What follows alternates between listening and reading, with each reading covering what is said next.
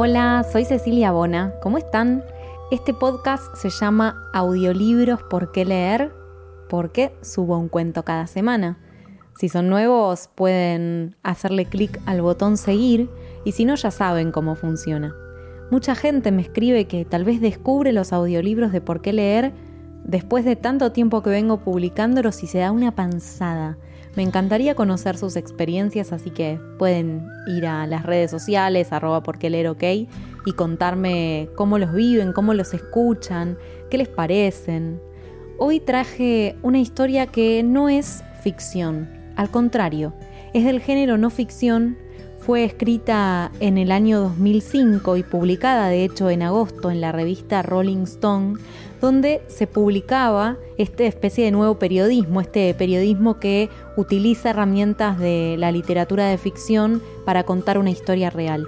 Y en este caso la periodista y escritora, activista también, Marta Dillon, escribió un texto que se llamó Con el destino enrejado, jóvenes sin libertad, en donde relata la historia de chicos que fueron privados de su libertad, incluso condenados a cadena perpetua a pesar de que es ilegal, y nos habla un poco de este detrás de escena, o mejor dicho, detrás de rejas, lugares a los que habitualmente no podemos ingresar, que nos cargan de prejuicios justamente porque no podemos verlos y no sabemos cómo son, y a veces nos encontramos señalando a quienes están adentro cumpliendo su condena sin siquiera conocerlos. De algún modo, con este texto vamos a poder ir un poco más allá.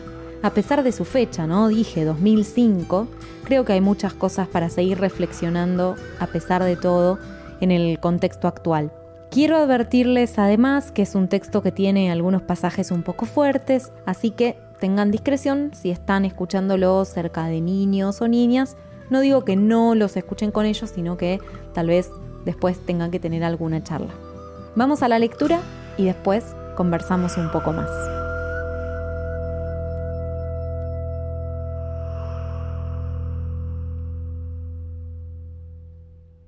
¿Vos qué hubieras hecho?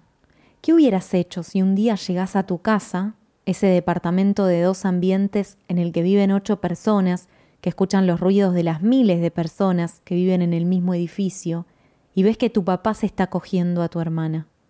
¿Qué hubieras hecho? Claudio Núñez no hizo nada. No hizo nada la primera vez porque tenía once años y su viejo era un policía retirado de la fuerza tucumana apenas terminada la dictadura. Cuando lo vio se arregló la bragueta, calzó el caño en la cintura y se fue, como siempre hacía. Siempre se iba. Uno, dos meses se iba. Y era mejor porque cuando volvía se cogía a su hija de diecisiete. Y después, a la noche, cuando la mamá de Claudio llegaba cansada de haber limpiado mugre ajena, la cagaba a puteadas por cualquier cosa, la cagaba a golpes delante de sus seis hijos y se acostaba a dormir. El viejo siempre estaba cansado, se ve, a pesar de que ninguno sabía de qué trabajaba ni qué hacía en Tucumán esos meses que faltaba del departamento de Fuerte Apache. A lo mejor se cansaba de putear, de descargarse con su mujer, de tener dos familias. Se cansaba y se iba a dormir con el caño debajo de la almohada para que a nadie se le ocurriera hacerse el vivo. Claudio era un chico sufrido, dice su mamá, Ana María Britos, ahora que piensa lo lindo que sería dejar el pasado atrás, aunque eso sea imposible. Era un buen pibe, es un buen pibe, dice, que habla como un adulto y tiene unos sentimientos que a ella le dan ganas de morirse cuando lo ve en el patio del penal de Villa Devoto, condenado a reclusión perpetua desde los 18 años, pero detenido desde que tiene 12. Porque un día Claudio se cansó de no hacer nada. Se cansó. Él también tenía derecho a cansarse porque él trabajaba en una panadería desde los nueve, y así y todo hizo la primaria y estaba en primer año de la secundaria, el día que puso el cuerpo entre su papá y su mamá para que el viejo se dejase de joder a todo el mundo, y le sacó el caño y disparó. O se disparó, dice él. Se disparó la primera vez y después siguió tirando. ¿Qué otra cosa iba a hacer? Después del primer tiro era su vida o la vida de su padre, y él eligió la propia. Cuando vino la policía yo estaba en el piso, con el arma en la mano, y todos mis hermanitos alrededor, llorando, Ahí mi vida cambió. Me llevaron a la comisaría del menor en Villa Maipú, después a un instituto, después a otro. Me decían que no podía vivir con mi familia por lo que había pasado, que a ese barrio no podía volver, pero que si mi mamá se mudaba me iban a dejar ir con ella. Pero justo cuando se estaba por mudar, cuando ya había cumplido los 17, dos días después de Año Nuevo, me vinieron a buscar. Me tiraron cinco homicidios. Y yo le voy a decir ahora si tengo la culpa o no. ¿Para qué? De algunos me hago cargo, de otros no, pero ya me condenaron. En 1999, Lucas y yo fuimos los primeros menores condenados a cadena perpetua, a pesar de que la Constitución lo prohíbe. ¿Pero a alguien le importa? Lucas Mendoza vivía en el sexto, dos pisos arriba de Claudio, ahí en Fuerte Apache. Tiene unos ojos verdes que encandilan, ojos ciegos que se mueven sin destino, sin poder delinear los contornos que adivina en su mundo de sombras. En la oficina del penal, hasta la que llegó desde el pabellón 3, con su carpeta bajo el brazo y un buzo deportivo que es su mejor gala, Lucas busca las palabras exactas que escapen del repertorio que impone la cárcel. No quiere decir tumba, ni bagallo, ni paloma, no le gusta hablar de cobanis, ni de escrachos. Porque, ¿sabes qué pasa? Hace ocho años que estoy detenido. Y no es solamente que no te podés mover es que el encierro te va cortando caminos por todos lados. Por eso él te pregunta todo el tiempo si entendés, porque hasta las palabras se van haciendo otras acá dentro, y no sabemos de qué hablan los de afuera. Lucas, dice él, y lo señala a Claudio, su compañero. Los dos tienen veinticuatro, hace ocho que están detenidos, y con suerte podrán ver la calle cuando tengan cuarenta. Ellos que tomaron la comunión juntos en la capilla de la Virgen de Casanova ahora se mueven como si fueran uno. Y es que Lucas perdió la vista en el Instituto Belgrano, un lugar de máxima seguridad para menores, invisible en el medio del barrio de Valvanera, en Buenos Aires. Y Claudio es su lazarillo. No fue la policía, sino un pelotazo lo que le desprendió la retina. Pero claro, no hubo un oculista ni a tiempo, ni tampoco durante los años que siguieron hasta 2002, cuando una huelga de hambre puso su grito en las oficinas del Ministerio de Justicia y los chicos consiguieron al menos la posibilidad de estudiar y de estar juntos en el mismo pabellón, sin miedo a que una mañana los despierten y los voleen a Rawson, por ejemplo, como le pasó a Claudio, o a Neuquén, donde Lucas estuvo un año completo aislado en una celda de castigo en la que no podía estirar las piernas, porque no había en ese penal un lugar adecuado para alojar a un menor adulto. De ahí salió cuando a tientas escribió una carta en la que se declaraba enfermo de soledad, sin trabajo, sin estudio, sin nadie con quien conversar, nadie que muestre respeto hacia mi persona. Usted parece cada vez más joven, me dice Lucas, uno de los pocos días de frío polar en este invierno esquivo. Es un auténtico galán que se confiesa cultor de Camilo VI, aunque en cuestión de música se quedó en la época de los redondos. Lo había conocido cuando llevaba tres semanas de huelga de hambre, en 2002, poco tiempo después de que Estela Maris Martínez, como defensora oficial, presentara su caso ante la Comisión Interamericana de Derechos Humanos, denunciando al Estado argentino por violar la Convención Internacional de los Derechos del Niño al condenarlos a reclusión perpetua, cuando ese instrumento, que tiene rango constitucional en nuestro país, dice que la pena de prisión a los menores debe aplicarse en último caso y por el período más breve que proceda.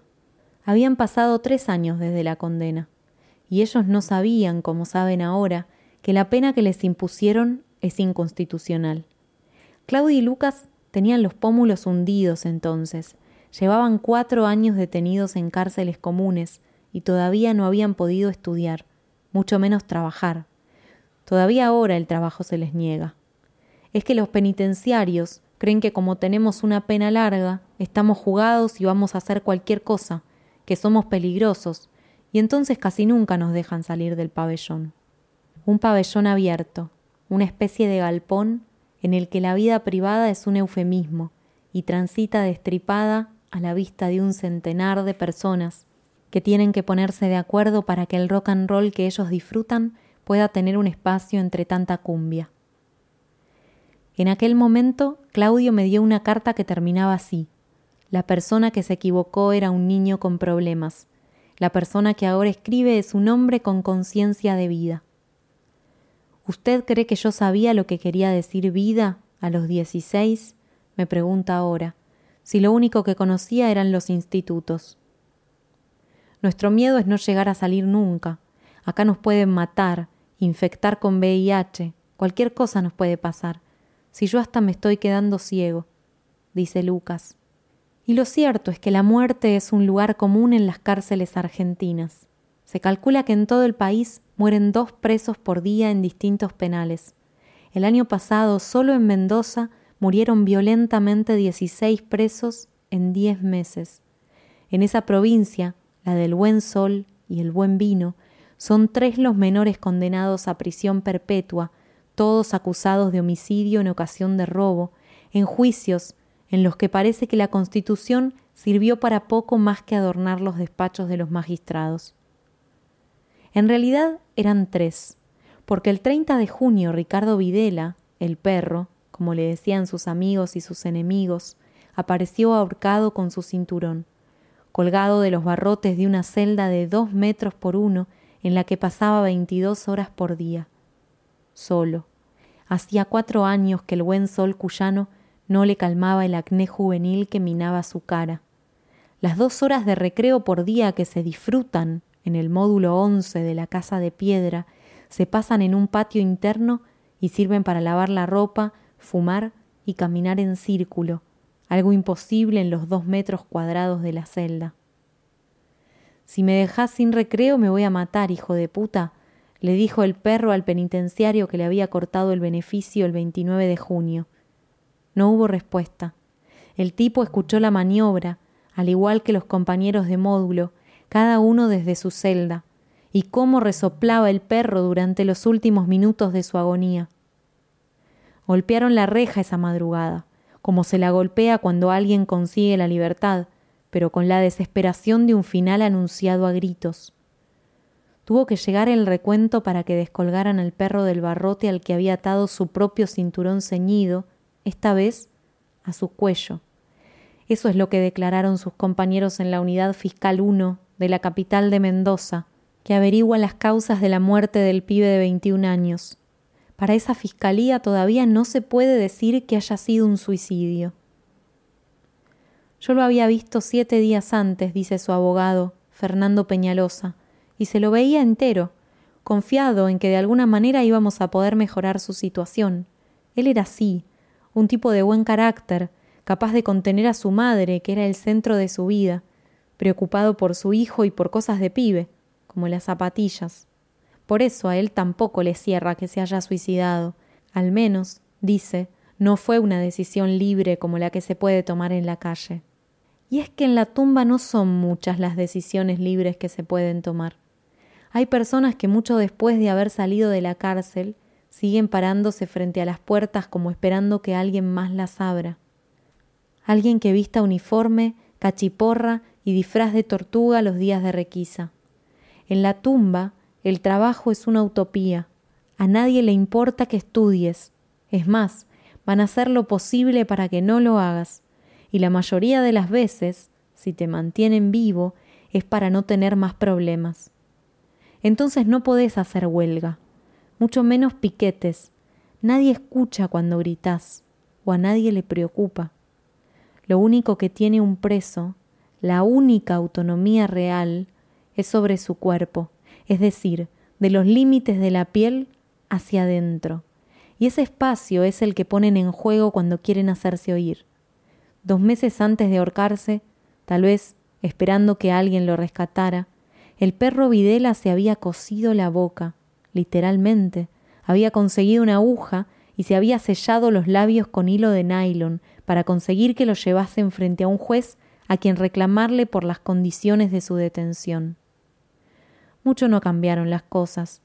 A pesar de que por esa época, un 11 de mayo, el Estado argentino y la Comisión Interamericana de Derechos Humanos firmaron en Asunción del Paraguay un acta que comprometía a la provincia de Mendoza a cumplir con la dignidad mínima que merecen las personas detenidas, separar a los adultos de los menores, mejorar la infraestructura y anular los castigos físicos, el 13 de junio cuando los labios del perro todavía no habían cicatrizado, una comisión de seguimiento de aquella acta lo encontró golpeado, en medio de un pabellón de adultos mayores y rodeado de tachos cargados de desperdicios humanos. Mierda, va. El caso de Ricardo Videla, junto con los de Claudio Núñez y Lucas Mendoza, más otros tres, también de Buenos Aires y Mendoza, aunque el total de menores condenados a reclusión perpetua son doce, con sentencias dictadas, por ejemplo, en Santa Cruz y Catamarca, está todavía en la Comisión Interamericana de Derechos Humanos, a la espera de que la Argentina cumpla con la solución amistosa que el presidente Néstor Kirchner se comprometió a brindarles. Se suponía que el 16 de febrero se iba a saber de qué se trataba esa solución, pero todavía no hay ninguna noticia al respecto.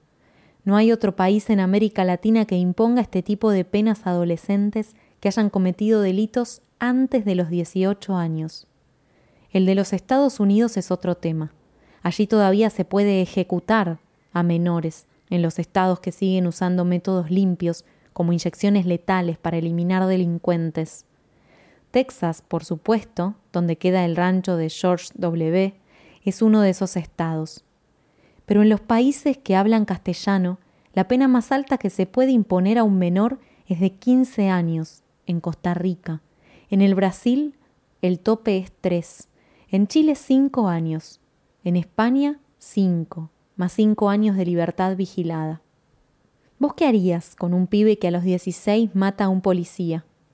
Más allá de las piedades particulares, lo que los grandes medios llaman la gente, pide que se pudran en la cárcel. Pero como dice la jurista Estela Maris Martínez, defensora oficial ante la Corte Suprema, no es bueno que la gente diseñe la política criminal. Para algo existen los estados y sus tres poderes independientes. Y es el Estado el que tiene que tener en cuenta que los adolescentes, niños hasta los 18, según la Convención Internacional de los Derechos del Niño, que la Argentina firmó en 1990 junto con 191 países, son personas en formación, y se supone que alguien tiene que ocuparse de esa formación, de su resguardo y sus garantías. En este país, dice Jimol Pintos, especialista en legislación penal juvenil de la UNICEF, los menores no tienen ni siquiera garantías procesales. Se los declara culpables en juicios en los que no cuentan con una defensa justa, porque se supone que son incapaces tutelados, y después, cuando cumplen los 18, se los condena por la misma causa como si fueran adultos. Una vez que cometieron un delito, están bajo la tutela de un juez que puede decidir sin escuchar a la defensa. La gente, cada vez que la inseguridad sube en el ranking del interés público, pide que se baje la edad de imputabilidad de los menores. ¿Recuerdan a Juan Carlos Bloomberg? Es decir, pide que se los trate como adultos, en lugar de buscar un régimen penal acorde con sus capacidades y responsabilidades. Aquí oscilamos entre el paternalismo ingenuo y el retribucionismo hipócrita, y esto tiene que ver con una mirada esquizofrénica sobre los adolescentes, a los que se ve como ángeles o demonios. El planteo no es pasarles la mano por la cabeza, pero sí buscar un sistema penal que guarde equilibrio entre el derecho a la seguridad colectiva y los derechos individuales, dice Emilio García Méndez, otro jurista que trabajó en la adecuación de la legislación interna de la mayoría de los países de América Latina a la Convención Internacional de los Derechos de Niños, Niñas y Adolescentes. Y según la UNICEF, la experiencia en el resto de nuestro continente con un régimen penal adecuado indica que, lejos de aumentar, la delincuencia juvenil ha bajado. Claudio y Lucas repiten toda esta información casi de memoria. Cuesta correrlos del guion que han aprendido para explicar por qué es ilegal que los hayan condenado a, con suerte, pasar de la adolescencia a la madurez en prisión. Pero cada tanto se les ilumina un poco la mirada, que busca el piso como si hubiera algún tesoro debajo de esos mosaicos plagados de puchos mal apagados que ellos tiran con una frecuencia alarmante.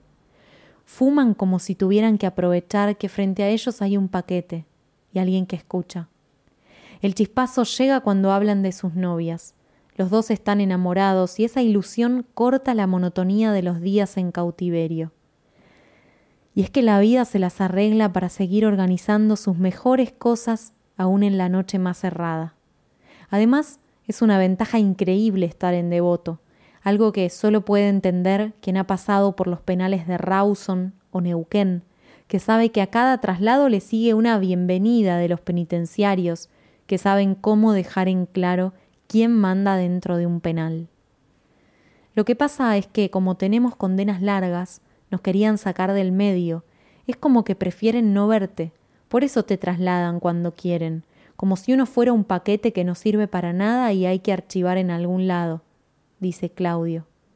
Por suerte ahora estamos bien, al menos pudimos empezar a estudiar, aunque a mí me cuesta mucho porque no veo nada, pero estoy aprendiendo braille. Lucas muestra la plantilla en la que perfora el papel para diseñar letras que leerán otros dedos. Hasta ahora aprendió a escribir, pero para leer hace falta resignarse a anular los ojos y dejar que la información llegue por otro lado. Y si algo él no sabe, es resignarse. Por eso sueña con un asado en Moreno, en la casa de su abuelo, un hincha de Racing por el que él siente una admiración especial. Es que mi mejor recuerdo fueron unas vacaciones en Río Cuarto. Él nos llevó en una camioneta con cúpula y con mis hermanitos hacíamos todo tipo de travesuras. ¿Es este muchacho de nuca rapada el que habla? ¿Es él el que se recuerda haciendo travesuras como un niño, a pesar de que tiene veinticuatro y ya ha visto a la muerte a la cara y la ha sentido respirando de cerca? ¿Por qué empezaste a robar, Lucas? ¿Qué sé yo?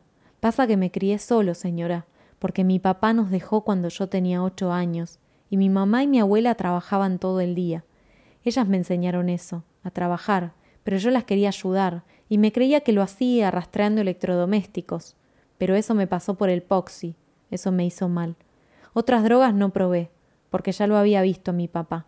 A él le gustaba la merca, y después se ponía agresivo con mi madre y pensar que después fui yo el que la hizo llorar tanto. Una familia, esa es la máxima ilusión para cualquiera de los dos. Aunque ahora mismo hagan pedidos más modestos, una carta, un paquete de cigarrillos, un trabajo. Yo aprendí peluquería, sé hacer pan, sé hacer arreglos como pintura, plomería, aunque también podría faginar. La cosa es tener un trabajo acá adentro para poder darle una recepción a mi familia cuando viene, aunque sea hacerles una torta. Claudio es el que rapó la nuca de Lucas y el que mantiene su flequillo perfectamente paralelo a las cejas. Pero entre sus habilidades también se cuentan las cartas de amor. Así fue como convenció a la que ahora es su novia de que retomaran la relación que interrumpieron cuando él tenía doce, antes de empezar a vivir en un instituto de menores del que lo dejaban salir algunos fines de semana, los necesarios para arruinarse. Es que me arruiné, señora, pero éramos unos niños, y a uno le da bronca vivir encerrado sin nada siempre. Si yo trabajaba en una tintorería mientras estaba en el instituto. Hasta el director del instituto habló a mi favor cuando me juzgaron, porque dicen que cometí un hecho una noche que estaba en el hogar. Pero justo se había descubierto esa banda que salía a robar desde el penal de caseros, y entonces no les pareció que fuera cierto lo que decía el director. Es difícil encontrar un preso o presa, uno solo, que diga que es culpable del delito por el que está detenido. Clara Zagnovetsky, una abogada y socióloga que pasó diez años en el penal de Ceiza por una estafa de diez mil pesos, dice, desde su experiencia, que es verdad que en la mayoría de los casos los hechos que empujan a alguien a la cárcel suelen ser armados. Pero eso no quiere decir que el ladrón no sea ladrón, solo que lo condenan más por su historia que por un delito en particular. Algo así es lo que dice Claudio sobre los dos policías muertos que le endilgan. Yo quité una vida, dice él, cuando cree entender de qué se trata esa palabra. Pero para los jueces del Tribunal Oral 1, lo que pesó a la hora de darle la pena máxima fue que Claudio tenía antecedentes, había matado a su padre, y las razones ya no figuran en el expediente, sencillamente porque no hay expediente. Era inimputable entonces y no tuvo un juicio justo. El amor me salva, es mi luz en esta oscuridad, dice Lucas un momento después de que el guardia entre en la oficina en la que charlamos para decir que el tiempo se acabó. Él clava sus ojos ciegos y pide si usted se planta nos dan un rato más. es que este tiempo de la entrevista corta el otro tiempo, monótono, del pabellón. ¿Y cómo no hacerlo después de que él declarara un amor tan incondicional por una chica que conoció estando ya dentro del penal y que lo anima a inventar futuros de asados en familia con su abuelo, peleando por ver si sus hijos serán de River o de Racing? Es difícil para una chica no rendirse frente a ese ánimo de bolero. ¿Cómo conociste a tu novia? Era amiga de la mujer de un compañero, y le empecé a escribir cartas, hasta que un día se animó y entró a la visita. Como yo la tuve que pedir, sabía que iba a venir, pero se iba agotando el tiempo y no llegaba, hasta que me llaman y me acerco a la reja del patio y veo una chica hermosa, hermosa como un sol. Yo estaba con mi mamá y mi abuela, fue un momento raro. Después haría los arreglos con su familia para que se alternaran los días de visita para poder montar la carpa de frazadas colgadas sobre bancos de madera que pueblan los patios de devoto de pequeños iglúes marrones o grises, de los que a veces se escapa algún suspiro que hace eco en la entrepierna. No sé dónde apuntan los ojos nublados de Lucas, qué sombras querrán disipar mientras habla, o si está mirando la cara de esa chica hermosa que ayuda a descontar los días del tiempo infinito de su condena. Hace un mes, poco antes de la muerte del perro Videla, el Procurador General de la Nación sentenció que la pena de reclusión perpetua no violaba la Convención Internacional de los Derechos del Niño, porque contemplaba la escarcelación después de los 20 años de prisión.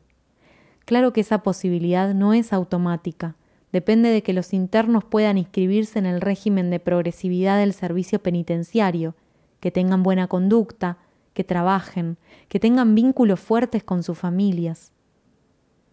Claudio y Lucas, que llevan ocho años detenidos, recién en 2005 pudieron entrar en ese régimen, porque antes los continuos traslados y la constante negativa a los pedidos para estudiar y trabajar no se lo permitían.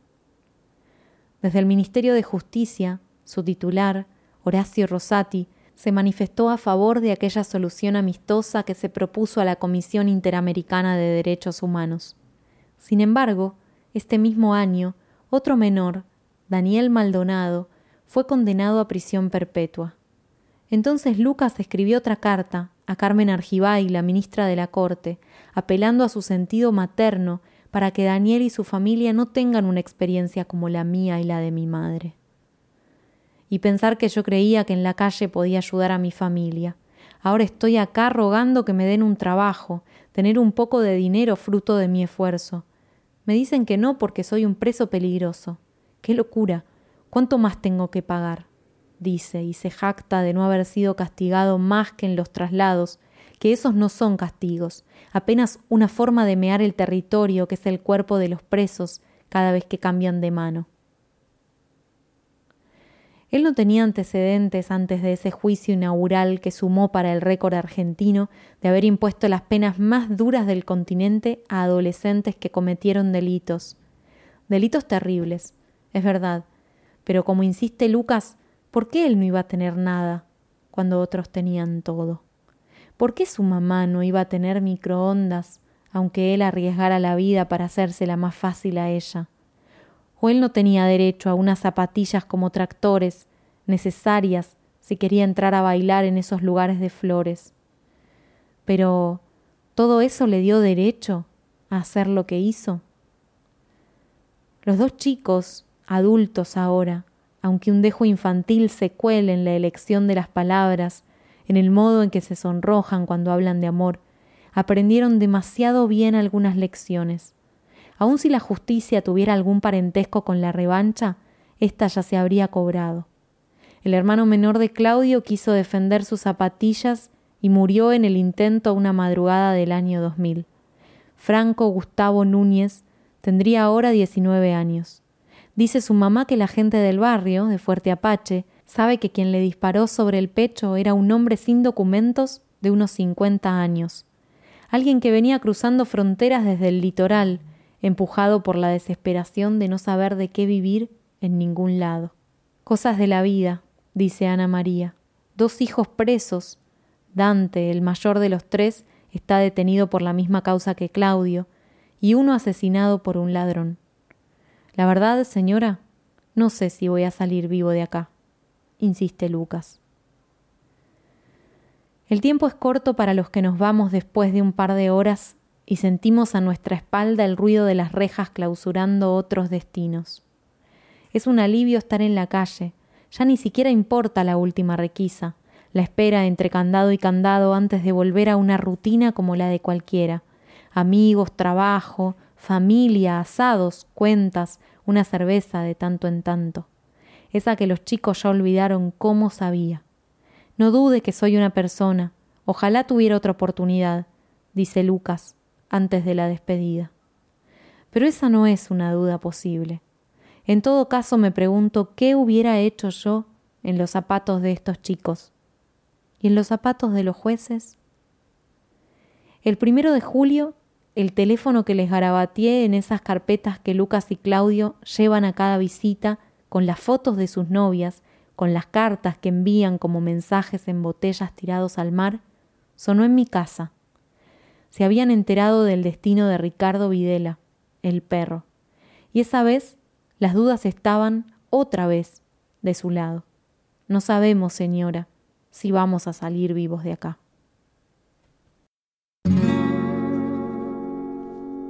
Hay una frase en este texto que me parece la que subrayaría el hecho de que no es la gente la que tiene que armar las políticas penales, ¿no? Los códigos penales, las leyes, no las tiene que pensar un ciudadano de a pie, por decirlo de algún modo, que está dolido tal vez, lastimado con razón por algún hecho de violencia que ha vivido en primera persona o que le ha ocurrido a un familiar. De todos modos creo que hay que separar lo que es el concepto carcelario como castigo, que siempre es un castigo que reciben los más pobres, los que menos tienen, y el pensar el cometer un delito y que ese modo de castigo sea el peor que esa persona puede recibir, lo que lo convierte en un ser más terrible una vez que sale de ese espacio porque fue casi diría torturado, viviendo en condiciones infrahumanas. Quería contarles que si ustedes buscan en Google Lucas Mendoza o Claudio Núñez, van a poder encontrar toda esta información que acá Marta Dillon repasa en esta historia que ella escribió en 2005. En 2007 ambos fueron torturados en el penal de Ceiza, a donde habían sido trasladados. Fueron juzgados luego los policías que los torturaron y consiguieron hasta condenar a sus agresores.